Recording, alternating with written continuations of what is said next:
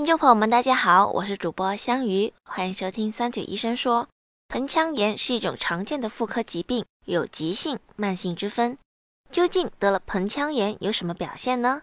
关于这个问题，我们咨询了广东省计划生育科学技术研究所妇产科主任医师李玉华教授。下面让我们来听听李教授的解答。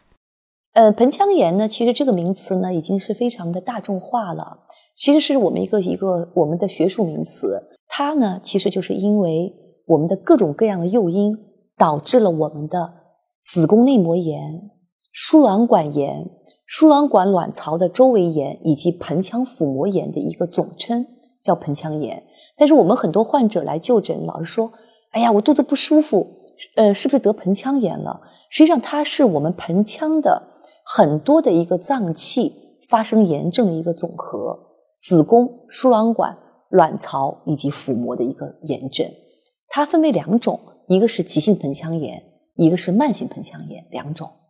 其实急性盆腔炎和慢性盆腔炎的区分呢是非常容易的，它的主要的区分呢就根据患者的症状和发病的一个时间进行鉴别。首先，急性盆腔炎，急性盆腔炎的病人的发病呢是非常非常的急，病人来就诊的时候呢，一般伴发有发烧。下腹疼痛非常明显，阴道排液伴有脓性分泌物，并且会出现腹泻、恶心、呕吐等等相关症状。首先来我们妇科进行就诊的时候呢，我们会在做复检的时候会发现病人的阴道的分泌物非常多，并且伴有臭味，并且患者我们的妇科检查，他的整个盆腔的压痛、子宫的举痛。宫颈的举痛都非常的明显，伴有发烧等等症状，这种情况下是非常容易诊断的。而慢性盆腔炎呢，实际上来说呢，嗯，是我个人认为是目前发病率比较高的，反倒急性盆腔炎的发病率并不是特别多见。慢性盆腔炎呢，一般来说呢，患者的症状呢，经常是什么呢？哎呀，下腹有点隐隐的痛，但疼痛的又不是特别的明显。然后呢，腰腰酸背痛，腰底部坠痛，然后呢，老是觉得我一侧隐痛，有的时候呢，在排便和性生活的时候呢，会加重。这种情况下呢，就有可能是慢性盆腔炎所引起的。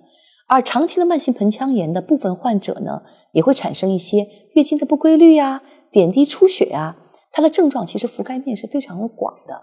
但是慢性慢性盆腔炎的一个诊断来说呢，它诊断的一个所适用的范围也是比较广。它的治疗来说呢，也有很多很多的不同的方法进行治疗。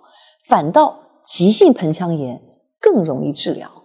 慢性盆腔炎是因为长期急性盆腔炎牵连牵延，没有特进行正规的一个根治治疗，慢慢发展为慢性盆腔炎。反倒慢性盆腔炎治疗起来非常棘手，因为它不能根治。而我们现在碰到的病人，多数都是慢性盆腔炎。感谢李教授的回答。如果大家还有什么想要了解的健康养生内容，欢迎在评论区留言。我们下期再见吧。